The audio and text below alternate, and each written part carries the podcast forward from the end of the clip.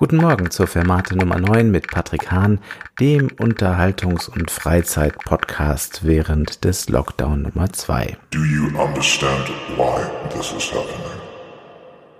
I'm trying to understand. That is not good enough. Ja, da muss man mehr studieren. Das wusste schon Alexander Schubert mit diesem Ausschnitt aus seinem Stück von gestern aus dem Podcast. Und heute geht es um Energiewende. Anlass ist ein ja, schonungsloser Artikel, den Volkert Ude im Fun-Magazin veröffentlicht hat. Und irgendwie scheint das Thema Musik und Energie gerade heiß zu sein. Gestern schrieb Johannes Kreidler, der nicht nur der Konzeptkaiser, sondern auch der Karlauer König der neuen Musik ist, in einem seiner vielen schönen Aphorismen Streichquartett, die Braunkohle der neuen Musik.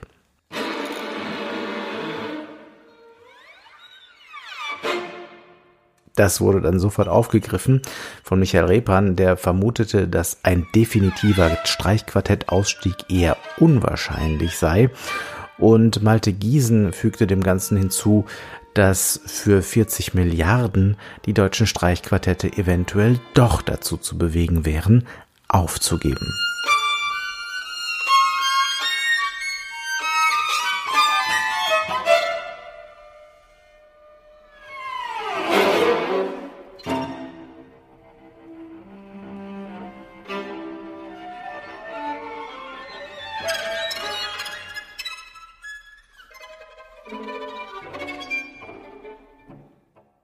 Ja, da muss man natürlich gleich an diesen alten Witz denken. Was ist der größte Unterschied zwischen einem Klavier und einer Geige? Der Brennwert, genau. Das Klavier brennt länger und leider angesichts der gegenwärtigen Situation haben wohl manche Musiker schon darüber nachgedacht, ob sie nicht diesen Brennwert vielleicht einmal ausprobieren müssten in näherer oder ferner Zukunft.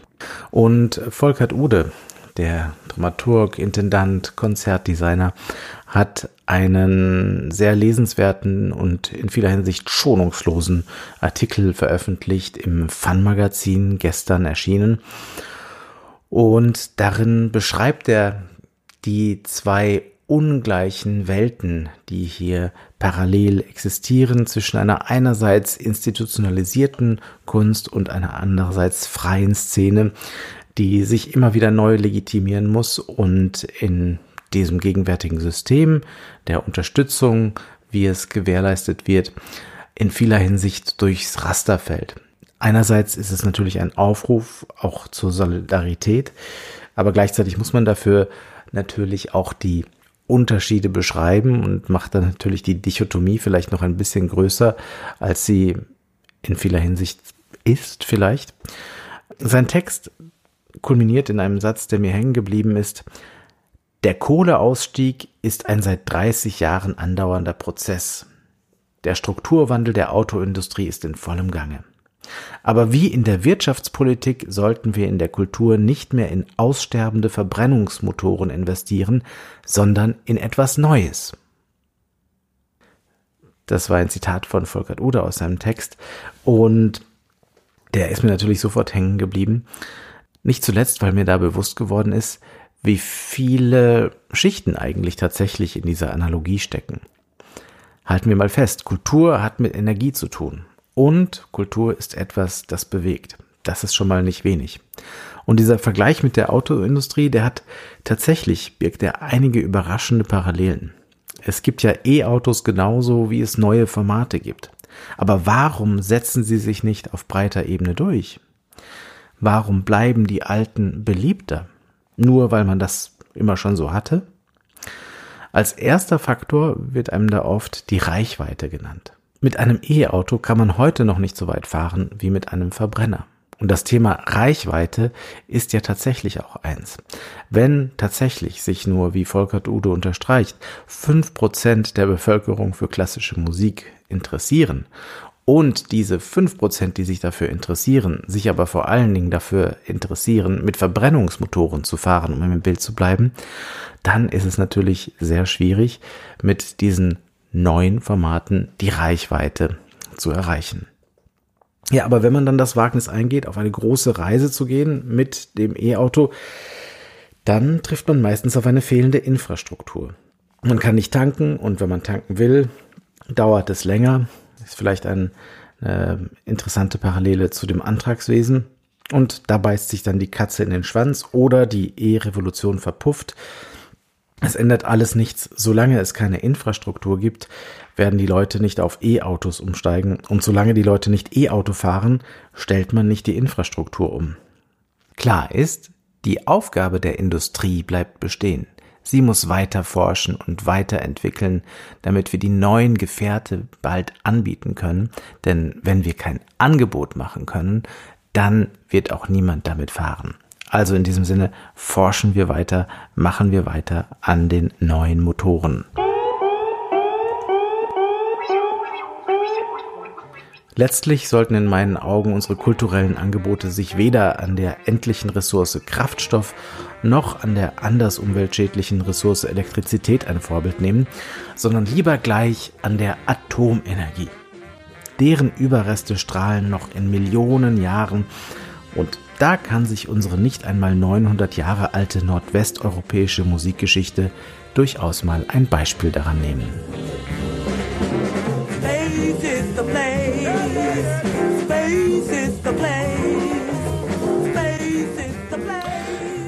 Ja, der Aspekt der Energiewende war natürlich nur ein Aspekt aus diesem sehr lesenswerten Text von Volkert Ude, den ich euch ans Herz lege.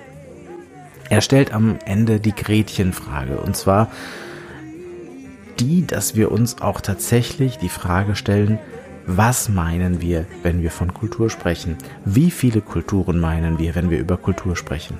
Was fehlt uns und anderen, so fragt Ude, und was ist uns das wert? Zitat, wenn das gelingt, ist Kultur vielleicht auch irgendwann nicht mehr Freizeitbeschäftigung in den Augen von Politikerinnen und eine freiwillige Leistung der Kommunen, die jederzeit weggekürzt werden kann, sondern Teil der Daseinsvorsorge, ein zentrales Anliegen der Gemeinschaft. Wenn das mal kein Ziel ist. Damit wünsche ich euch einen schönen Tag. Space is the place mit Sun Ra. Bleibt gesund.